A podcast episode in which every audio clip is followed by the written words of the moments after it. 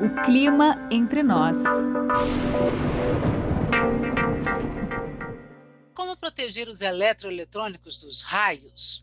O Brasil está numa localização geográfica que facilita a formação de grandes nuvens que provocam descargas elétricas atmosféricas. Tecnicamente, essas nuvens podem se formar em qualquer época do ano, em qualquer região do país, só que elas aparecem em maior quantidade, com maior frequência, especialmente nos meses de primavera e verão. A descarga elétrica que chega ao solo, ela é chamada tecnicamente de raio. Além do risco efetivo de morte, os raios podem causar grandes prejuízos materiais.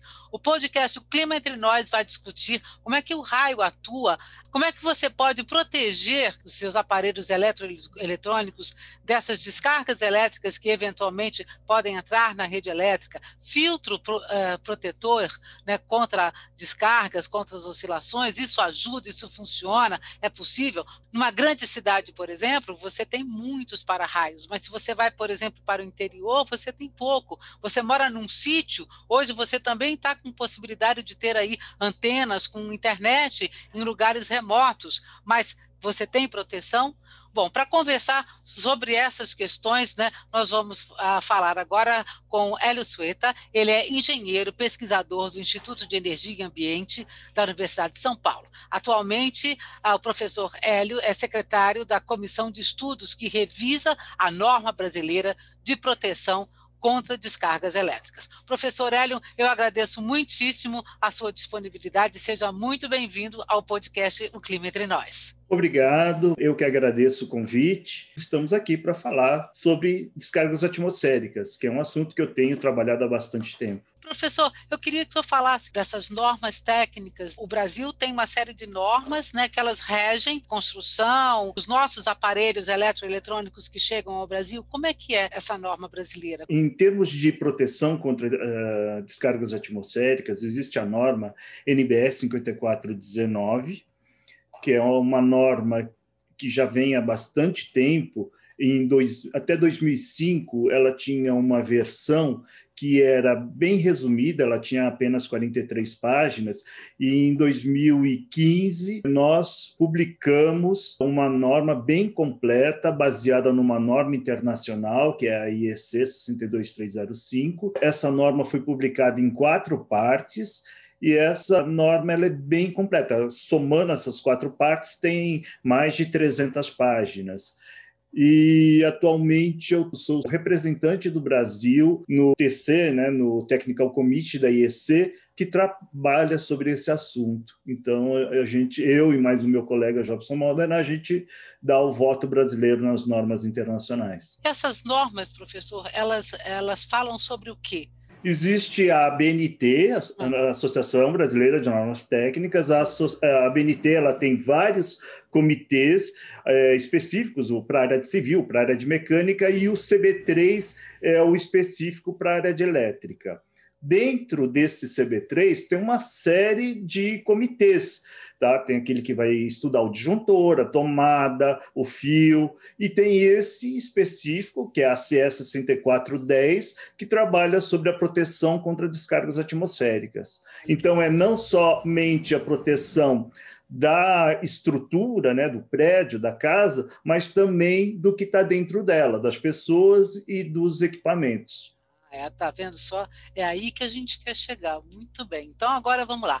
Uh, professor, nós sabemos que muitos raios né, eh, chegam ao solo e alguns desses raios entram na, na rede elétrica, se propagando para dentro das nossas casas. Como é que é esse caminho que esse raio vai fazer até chegar aí justamente na sua casa? Hum, legal.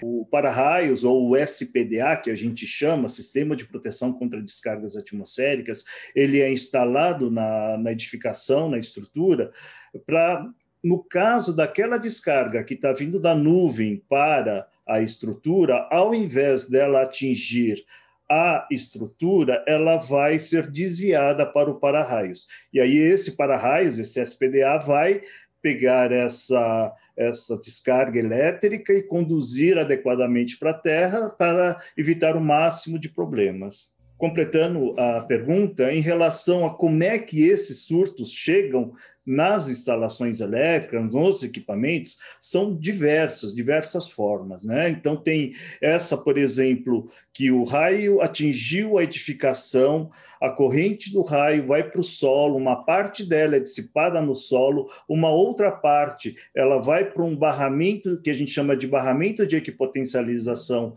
é, principal, onde está referenciado o sistema elétrico da, da casa, lá o, os sinais elétricos e também os sinais de telefonia, antenas, etc.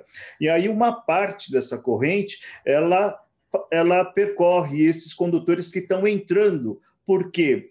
Porque naquele local eu tenho um potencial e lá fora essas minhas linhas estão referenciadas a um outro potencial. Aí vai passar uma corrente aí, essa corrente ela pode é, danificar os equipamentos que estejam por aí. Existe também é, é, correntes induzidas, por exemplo, o, o para-raio recebeu essa corrente do raio, na hora que essa corrente está passando pelos condutores de descida, é, é uma corrente elétrica, então ela tem um campo elétrico grande e esse campo é, acaba acoplando com os vários circuitos que você tem dentro da sua casa e acaba é, gerando surtos, que a gente chama de surtos induzidos, para queima dos equipamentos. Existem também outros, por exemplo, é, eu tenho a minha linha elétrica lá e de repente cai um raio na linha. Se ele cair na linha, ele vai, ele vai conduzir um vai surto, vai propagar, passa pelo transformador, entra dentro da, da edificação e vai queimar equipamento. Ou então, se o raio cai perto, tanto da estrutura como perto da linha, ele vai induzir surtos nessa linha e surtos dentro dessa edificação. Então, esses surtos vão andar nos circuitos elétricos até chegar no equipamento e podem queimar os equipamentos. Ou seja, essa corrente elétrica ela pode chegar a, e, uh, dentro da, da, sua rede de diversas formas, direta e indiretamente, né? Exatamente. Tá. Agora é o seguinte, nós temos os transformadores, transformadores de rua. Ele também pode, pode ser danificado por raio. Com e certeza. isso também afeta a sua casa. Com certeza. Por isso que esse transformador, geralmente, ele tem um outro dispositivo ali na, na alta tensão dele que a gente chama de para-raios. Né? Ah. Não é o para-raios que fica no prédio, mas o para-raios que fica na entrada do transformador. Então, quando esse surto chega, esse para-raios desvia uma boa parte desse surto é, para a terra e, e não deveria queimar, mas muitas vezes ele queima. Né? E, e, mesmo essa outra parte do surto que chega no transformador acaba indo para a linha de baixa tensão e é esse surto que já é um pouco bem mais reduzido do que uma descarga direta, ele entra dentro da casa e também pode queimar equipamento. Professor, toda toda construção, né, se você se está envolvendo é, uma fiação, né, se ela se ela se ela tem um um projeto de fiação elétrica, ela tem uma caixa elétrica, né? Aquela caixa de eletricidade principal da casa, que, né, que todo o sistema elétrico termina ali, não é isso? Chega ali, na verdade, chega, tá, e vai para os equipamentos. E ali. chega ali. Uhum. Ok. Existe uma caixa dessa na rua que comanda o que vem para sua casa, não é isso? Hum, é, depende de instalações para instalações, mas geralmente tem sim. Tem a primeiro tem a medição da energia ah. e às vezes ao lado dessa medição tem uma caixa que distribui os circuitos elétricos para dentro da tá. casa. Essa caixa que está lá na rua, ela pode, por exemplo, estar tá mal dimensionada, ela pode estar tá com algum defeito que potencializa eh, o problema, por exemplo, te deixa mais, uh, mais assim, uh, mais propenso a, a, ter algum problema com raio? Olha, é, é complicado é, é, é para explicar essa, isso aí. Vai depender da instalação. Até pode, mas assim, é, geralmente as concessionárias de energia elas colocam um dispositivo que a gente chama de DPS, dispositivo de proteção contra surto, é, na sua medição para proteger os medidores. Depois da medição, você tem acesso às instalações. Então, ali, geralmente, é o lugar bom de se colocar o teu dispositivo de proteção contra surto para desviar esses surtos e não deixar ele entrar dentro da tua casa, desde que este quadro aí fique na parede externa da tua casa. Pelo que eu estou entendendo, assim, o aparelhamento de proteção é, na verdade, no, no sentido de não deixar essa descarga se propagar para dentro da sua casa. Isso, mas isso às vezes não é possível você fazer na plenitude, só nesse ponto da entrada. É, você tem circuitos dentro da tua casa, tem circuitos às vezes com mais de 40, 50, 100 metros, né? E aí, é, esses fios quando você estão submetidos a um campo eletromagnético, eles sofrem induções e também geram surtos nesses fios internamente à sua casa. Então, você precisa, para fazer a coisa corretamente, precisa instalar um sistema coordenado de DPS, um sistema coordenado de eh, dispositivo de proteção contra surto. Então, você põe um mais digamos, mais forte na entrada da casa, aí você coloca um outro um pouco menor, mas para surtos induzidos no quadro de distribuição de energia, e você pode até pôr um outro na, na tomada ali, ou na boca do equipamento que você quer proteger. E aí ele forma como se fosse uma cascata e vai é, filtrando, filtrando, essa... Filtrando, filtrando até, até, chegar... Até chegar no seu aparelho que você quer, por exemplo, proteger. proteger. Só para entender, professor, o final dessa história chega, por exemplo, assim, num protetor em uma tomada, é isso que você está dentro de casa? É, a, o objetivo é isso, mas muitas vezes eh, os equipamentos, em geral, aguentam um certo nível de surto. Ah. E aí, se logo na, eh, na entrada você conseguir desviar o surto de forma que você deixe entrar só esse nível suportável, que os equipamentos suportam, aí já estaria suficiente. Mas, por exemplo, se você tem um equipamento super sensível, né, um, num laboratório de pesquisa onde você tem ali um, um laboratório bem, um, um equipamento bem sensível lá, que aguente, sei lá, 500 volts, né? Então, muitas vezes você tem que fazer esse sistema coordenado para que você vai filtrando até chegar nele. Professor, deixa eu só entender uma coisinha aqui. Por uhum. que, que queima? Tá. O equipamento, na hora que ele tem uma entrada elétrica, né, aquela tomadinha, Tomada. o plug, uhum. né, tá. ele tem uma certa suportabilidade. Né? Tá. Né? Então, se você ultrapassar essa suportabilidade, você vai gerar dentro do equipamento, ali na, naquelas trilhas eletrônicas que tem nas placas, né? Hum. Você vai ter um centelhamento e esse centelhamento pode queimar os componentes ali. Então, por ah. isso que ele queima. Não só ali, mas também na entrada de sinal. Pensa, por exemplo, num computador que você está com ele plugado na rede. Tá. Né, através daquele cabo de rede. Sim. Então, se o surto vier pela energia, ele vai queimar a parte da energia. Mas o surto ele pode vir pelo cabo de rede, ah, né? se for tá. um cabo metálico. Aí ele vai queimar as plaquinhas que estão ligadas na parte de sinal. Né? Ah, se fosse, por exemplo,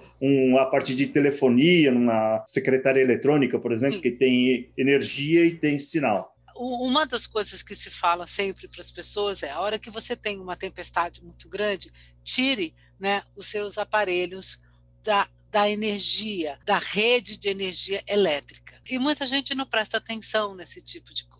E o nosso problema hoje é que as pessoas estão cada vez com a maior quantidade de aparelhos eletroeletrônicos dentro de casa. Acho que é o desejo de todos, né, de ter uma, uma bateria com muitas e muitas e muitas horas né, de sustentação. Então você é, precisa estar tá usando essa, essa rede né, para reposição, inclusive, dessas baterias. E as pessoas muitas vezes ignoram esse aviso, olha, tira da energia, proteja. Bom, ela não, não esqueceu de tirar, e muitas vezes, então, ela está sujeita a essa queima de aparelhos, porque dá essas oscilações. Tem duas coisas que acontecem, é, que eu acho que que nós falamos de uma, que é efetivamente uma descarga uh, elétrica, né, assim, muito mais forte do que o seu sistema está aguentando, né? E são essas descargas também podem ser responsáveis por aquelas oscilações elétricas. Às vezes a gente vê, por exemplo, luz piscando. Isso também pode ser causado por raios ou é um outro tipo de problema? Não, pode sim, né? Pode, principalmente porque o, as descargas atmosféricas elas são responsáveis por o desligamento de 70% das linhas de transmissão de energia, aquelas linhas de alta tensão, e no caso dessas linhas de distribuição, que são essas linhas de alta tensão que, que estão nas ruas, nas cidades, ela é responsável por 30% a 40% do, dos desligamentos. Toda vez que você tem um desligamento, você tem uma variação de tensão. Tá? Não é só esse o motivo, mas pode ser é, é um dos motivos. Né? Por exemplo, uma coisa importante para o pessoal mais leigo ficar sabendo é, não, não ligue o, o carregador, o celular no carregador e fique falando com ele em períodos de tempestade, porque aí você está correndo duplo perigo, tanto o surto que vem pela rede, porque ele está ligado na rede, e, bom, não pela linha não, né? mas é, se fosse um telefone fixo, poderia vir pela, re, pela linha também e a também. pessoa poder sofrer um, um, um, surto no ouvido, que é perigosíssimo. Uhum. Falando ao celular, e o celular está ao mesmo tempo carregando na energia numa hora de tempestade, também vai estar correndo risco do mesmo jeito, né? Sim, não, não deve, não deve usar, não. O ideal é você contratar um especialista né, e fazer a proteção correta. Você, é, dependendo de onde você mora, se é em prédio, se é em casa e tal, ele vai fazer essa proteção, colocar lá o, o DPS mais parrudo lá na entrada, vai colocar um DPS no quadro de distribuição, eventualmente no teu home theater, onde você tem uma série de equipamentos caros, você pode até pôr um DPS ali também. Se você não tiver nada disso, o ideal é tirar das tomadas, você começa a escutar descargas muito próximas, tira da tomada, tá? porque mesmo você achando, ah, mas não está ligado, eu desliguei a televisão, não resolve, porque todos os equipamentos, ou a maioria deles, tem lá um sisteminha que fica aquela luzinha de indicação, então, de uma forma ou de outra, ele está ligado. É, stand-by, ele vai, e mesmo ele estando na tomada, esse surto pode entrar e fazer um centelhamento ali dentro, independente se ele está ligado ou não, se estiver ligado, pode queimar. Tá. Ou seja, é tirar mesmo, né? Tira a tomada tirar... da energia mesmo, Isso. não é? E, não... e, tira pelo menos uns, um meio metro, assim, não fica deixando ela quase coladinha ali, que não resolve muito também, não. Ah, tá, porque ali também pode ter uma, uma, uma indução um centelhamento, um centelhamento. e ah, eventualmente ah, pular para a pessoa até, né? Ou ah, para a tomada. Professor, você está usando o termo centelhamento, é a mesma coisa que faísca? Isso. Tá, não, tudo bem. Só, tô, só para as pessoas ficarem bem claras que é uma, é uma faísca mesmo, né? E aí, faísca Isso. é aquela faísca que a gente sabe o que, que é, entendeu? É um, é, é um, é um foguinho que, que vai sair ali, né? E vai pegar alguma coisa. Professor, vamos falar de fio terra? Podemos. Eu gostaria que o senhor explicasse o que é um fio terra, que é o aterramento elétrico de uma casa, por exemplo. Uma questão que eu gostaria de levantar, por exemplo, é, em edificações muito antigas, aqui em São Paulo, por exemplo, a gente tem esse, esse problema. Você tem um tipo de projeto elétrico que não tem o fio terra né? Uhum. coisas assim de, de, prédios muito antigos. Né? Eu queria então que o senhor falasse para as pessoas o que é o fio terra, a importância que isso tem né? Tá. dentro desse conjunto de, de proteção contra descargas elétricas. Tá. O fio terra é um condutor de proteção. É, a gente tem que tomar um certo cuidado, porque todo mundo é, fala em aterramento, e o aterramento não é uma coisa única, ele é uma série de coisas você tem o aterramento do para-raios, você tem o aterramento da instalação elétrica, você tem o aterramento de uma subestação de energia, você tem o aterramento de um tanque para evitar correntes espúrias, né? E você tem que aterrar para que não tenha, né? Às vezes você você é o aterramento quando você toca num carro e você sente aquele choquezinho, você é o aterramento. Então, ah. assim, pela norma de instalação elétrica e pela norma de para-raios, né, de sistema de proteção contra descargas atmosféricas, esse aterramento tem que ser um aterramento único. É um aterramento que fica ali ao redor ou embaixo da, da residência, do prédio, e aí você interliga é, tanto a parte do para-raio como a parte da instalação elétrica para que ele seja um único, porque ele vai ser o referencial de tensão para as outras alimentações que tem ali dentro. No caso de uma instalação elétrica, ele serve para que, se for ocorrer um curto-circuito, eh, essa corrente vai para esse aterramento, sobe bastante, tá? e esse subir bastante faz atuar um equipamento, o disjuntor, por exemplo, de forma a você hum, não queimar o equipamento ou você tomar um choque. O ideal é ter até um equipamento que a gente chama de DR, que é interruptor diferencial que ele percebe quando você vai tomar um choque e ele desliga antes que você tenha um choque a ponto de, de te machucar. Agora, para o para-raios, não, ele é, uma, ele é outra coisa, é, é para dissipar essa corrente do raio e ter também um referencial ali, mas é um fenômeno bem diferente, é um fenômeno muito rápido, é, que tem outras características. Quando você fala em fio terra, você está falando mais da instalação elétrica. Isso, então, é. por exemplo, você vê um chuveiro elétrico, geralmente ele tem um fiozinho ali, né? Esse fio terra, ele é o referencial do, da terra, então ele é como se fosse, digamos, o potencial zero. Então, se ah. acontecer algum curto-circuito, alguma faísca, digamos assim, de um, de um fio energizado para a carcaça ou para a tubulação, ele vai sentir isso, ele vai desligar o disjuntor. Para isso ah, que ele tá. serve. E aí protege tá? o aparelho. Isso. Nas tomadas, a mesma coisa, né? Você tem aquele terceiro pino, seria tá. o fio terra. Tá. Então, é, se tiver alguma falha, alguma coisa, ele vai ter essa faísca para esse fio e também vai desligar. Tá. O senhor está falando nessa tomada de três pinos que a gente usa hoje. Porque Isso. antigamente a gente não usava. Antigamente as tomadas eram de dois pinos, né? Isso. É. E, e assim, é, não, não faz muito tempo, né, professor, que, que passou a ser é, uma norma no Brasil você usar as tomadas de três pinos. É, né? isso aumentou a segurança, tá? Antigamente não estou falando que não tinha segurança, mas de ah. qualquer forma, se houvesse um curto-circuito, digamos, entre uma das fases para uma carcaça do equipamento, por exemplo, sei lá, está com um secador de, de cabelo ou alguma coisa assim, teria mais chance de você tomar um choque maior. Tá, né? tá. E hoje a gente sabe que é obrigatório, virou um problemão, né? Porque você está tendo que trocar as tomadas todas, né? Mas de qualquer forma que assim, o fato de você ter os três pinos significa que você tem um terra e você tem uma proteção maior, né, contra descargas elétricas, descargas Isso. elétricas atmosféricas e outros tipos de uh, de faíscas que podem acontecer, né, por algum problema do seu sistema uhum. elétrico, né?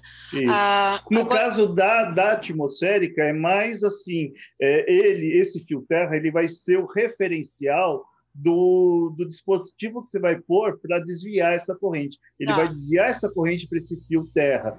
Tá. Então, ele serve mais como referencial. Professor, a cultura do seguro não é uma coisa muito difundida. Em outros países, Estados Unidos, por exemplo, as pessoas fazem seguro de tudo. E aqui no Brasil, realmente, a gente não tem essa cultura, ainda mais quando se fala em seguro de elétrons eletrônicos. Né? Existem aparelhos que as pessoas podem instalar facilmente em casa, que seria assim uma proteção a mais para computadores, para as, as Smart TVs e tantos outros aparelhos eletroeletrônicos que nós temos hoje em casa, cada vez mais sofisticados e caros. Sim, é esse dispositivo que eu estava falando, ele é o DPS, Dispositivo de Proteção contra Surtos ele geralmente, assim, em termos de casa, ele é instalado no quadro de distribuição de energia e ele parece com um desses disjuntores, só que ele não tem aquela manoplinha para interromper ou não o circuito. Ele fica ligado ali às fases, ou seja, os condutores energizados, e fica ligado também ao aterramento, ao fio terra. E aí, qualquer surto que venha nessa fiação,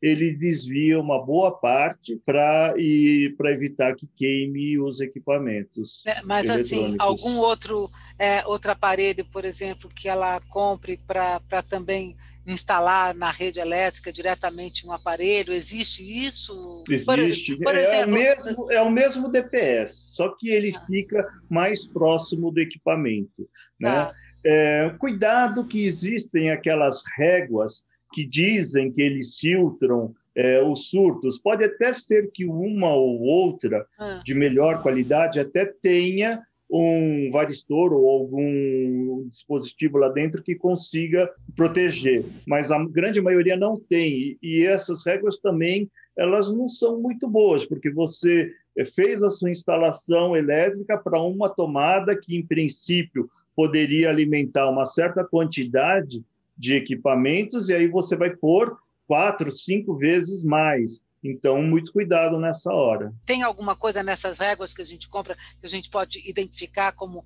uma régua adequada para, para a proteção? Olha, é, é, muito difícil assim, porque existe um mercado muito é, picareta, como eu não sei sim, se essa palavra é ser... é boa de Não, não, falar. sim, não, para ser bem claro, bem claro. É, não, tudo bem, é, é isso mesmo. Né? É, existem os bons fabricantes que ele coloca, ele, ele marca no catálogo, ele diz até o, qual é a característica daquele aquele produto e o que ele vai proteger existem, né? mas a grande maioria tem algumas que dizem que até economia energia. Isso é um absurdo. Essa régua não economiza energia, tá? Isso é uma tremenda mentira. Né? Lá, quem vai falar quanto de energia que você vai consumir é, são as cargas que estão ligadas e o tempo que você deixa essas cargas ligadas, mas não é uma reguinha que vai de uma forma ou de outra, reduzir essa energia que você está consumindo. É, e falando em régua, professor, é, é melhor usar uma régua né, do que usar os velhos benjamins, né?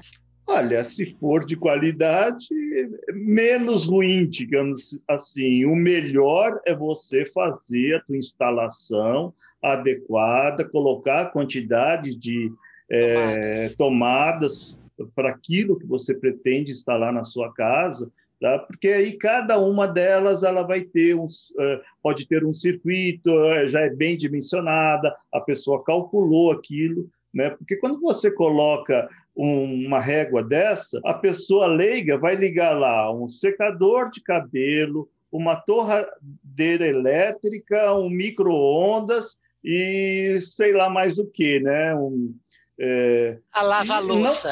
É, a lava-louça, por exemplo. Não, tem condição. Não tem Vai queimar, né? né? Vai queimar, Vai com queimar. certeza, porque aquilo não foi.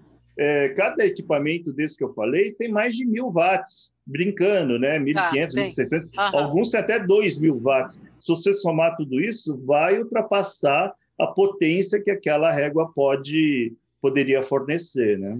É, eu acho que o senhor está tocando num, num, num, ponto, professor, que é muito delicado. Essas réguas elas estão para lá de difundidas. Não é uma solução tecnicamente adequada, mas virou a salvação da pátria. Uhum. Eu diria o seguinte, assim, na sala ou no, no, escritório, onde eu vou ligar, por exemplo, é muito comum você colocar na, atrás do sistema de televisão. Então uhum. tem a televisão, tem o, o aparelhinho lá que vai te trazer o sinal, tem uhum. o home theater e tal. Geralmente esses equipamentos a potência é baixa, são equipamentos eletrônicos, potência uh, 50, 100 watts no máximo, né? Agora, no banheiro e na cozinha, tem que tomar muito cuidado, porque eu tenho muitos equipamentos que têm resistores elétricos e geralmente esses resistores eles precisam de uma potência bastante alta, né? Então é, não dá para ligar numa mesma tomada através de régua ou Benjamin, qualquer coisa que seja, o micro-ondas mais o air fry mais uma cafeteira elétrica, tudo isso tem potência grande. Então, o certo é você usar um de cada vez, ou então verificar a potência da, de cada um, somar, fazer uma continha e ver se aquela tomada vai suportar ou não. Mas o senhor falou, faz a continha. Então, esse é um outro problema, professor, porque assim, o desconhecimento, a falta de educação específica de eletrônica, de elétrica, é muito grande talvez o mais recomendável chame um técnico que possa te orientar para poder usar, porque a, a quantidade de, de aparelhos que a gente tem dentro de casa é cada vez maior além dela ter os raios, ela ainda está sujeita a oscilações que realmente pode queimar tudo, né? Professor, eu queria falar um pouquinho sobre cidade-campo. Nós sabemos que numa cidade você tem uma, uma rede de, de para-raios muito grande, quer dizer, qualquer construção, né, obrigatoriamente ela tem que ter um para-raio, não é isso? É, isso é uma norma? Né? Tem que ter? Uma casa tem que ter um para-raio ou só os edifícios? Dessas quatro partes da norma que eu falei, né, que foram publicadas em 2015, tem uma parte de número dois que ela chama gerenciamento de risco. Essa, essa parte dessa norma, ela analisa tudo que você tem dentro daquela estrutura, daquela casa, por exemplo. É, você vai ver o tamanho dela, a altura dela, você vai ver em que local que ela está, quantos raios por quilômetro quadrado por ano cai naquela região, ah. se ela está sozinha, é isolada ou se ela tem outros prédios ao redor, ela vai verificar a energia, é, como é que é a energia, da onde vem, se é aérea, se é subterrânea, se tem DPS, se não tem. Ela vai ver várias coisas, tanto da energia como dos sinais, telecomunicação. Ela vai analisar a quantidade de pessoas que vão estar ali, ali dentro, quantas horas elas ficam por ali, e todos os tipos de proteção que você pode ter. Se você e também o tipo de utilização, se é um asilo onde ou se é um hospital onde tem pessoas que podem é, ter dificuldade de locomoção, é, é, uma norma bem completa. Aí você pega todos esses dados, é, faz uma conta gigantesca lá e ela vai te dar quatro riscos o risco de perda de vida humana, o risco de perda de serviços ao público, o tá. risco de perda de patrimônio cultural e o risco de perdas econômicas. E aí você vai comparar, comparar esses riscos com o risco tolerável. Se o risco lá naquela tua casa deu superior a esse risco tolerável, ela, você tem que fazer alguma medida de proteção, tá? tá. Colocar um para-raio melhor, colocar um DPS, é, é, sei lá, mudar coisas, colocar um extintor de incêndio. Você ah. sabe que a descarga ela gera incêndio também, tanto essas faíscas que a gente falou, como a própria descarga atingindo a estrutura, né?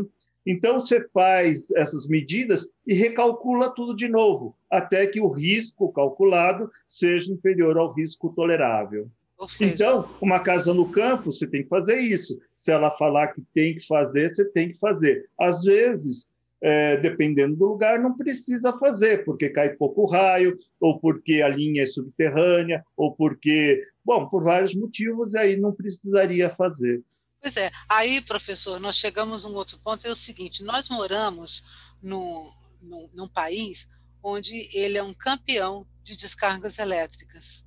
Né? Nós somos campeões de raios, são quase 70 milhões de raios caindo nesse, nesse país anualmente. Né? E se você a gente imaginar, por exemplo, assim, a região sudeste do, do país, onde você tem mais gente, né, é um dos locais onde você tem mais maior quantidade de raios. Eu queria, o senhor tocou nessa história de campo, cidade, e eu queria, para a gente encerrar, falar um pouquinho sobre isso. Você está na cidade, então, assim, você, é, em princípio, você tem muitos para-raios e você está, digamos assim, mais protegido né, dentro de uma cidade do que no campo. Mas você hoje você tem pessoas que estão morando em, em fazendas, em, morando em sítios, e elas já estão podendo ter benefícios de ter é, aparelhos cada vez mais sofisticados, de ter internet, de ter assim big televisões uma quantidade enorme de aparelhos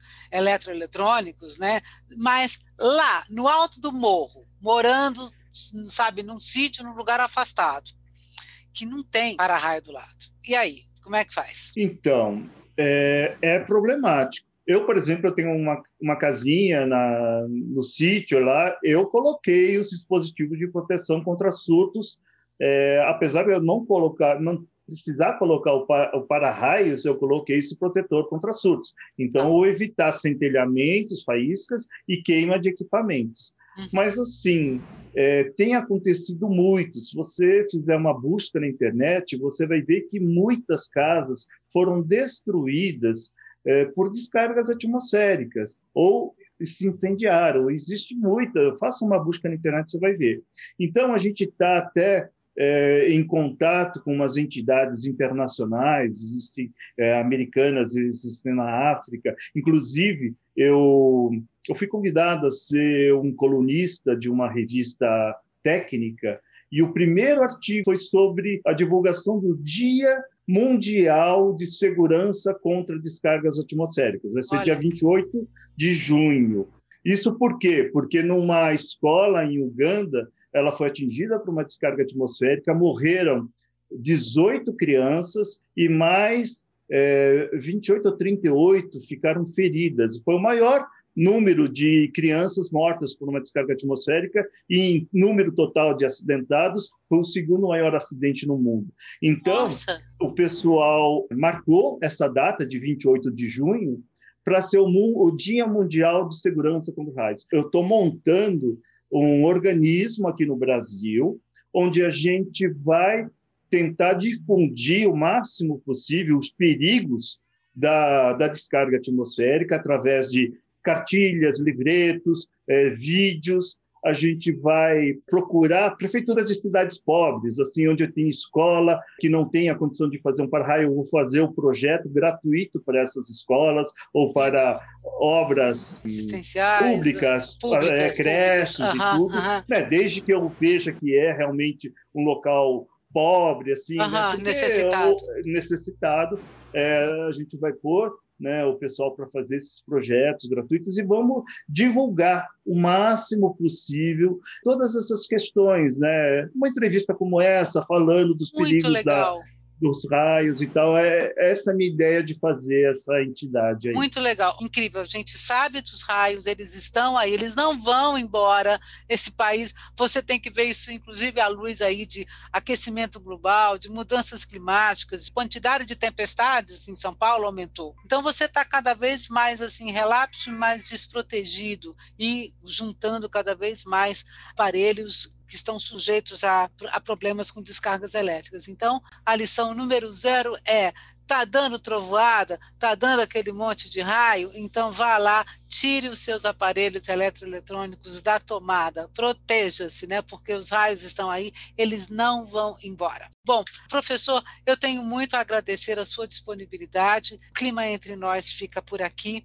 Eu espero que você tenha ah, tirado proveito desta desta interessante conversa. Você pode entrar em contato com o podcast O Clima Entre Nós através do nosso e-mail podcast@climatempo.com.br. Agradeço muito a sua a sua audiência e todas as suas críticas e sugestões são sempre muito bem-vindas. Até a próxima.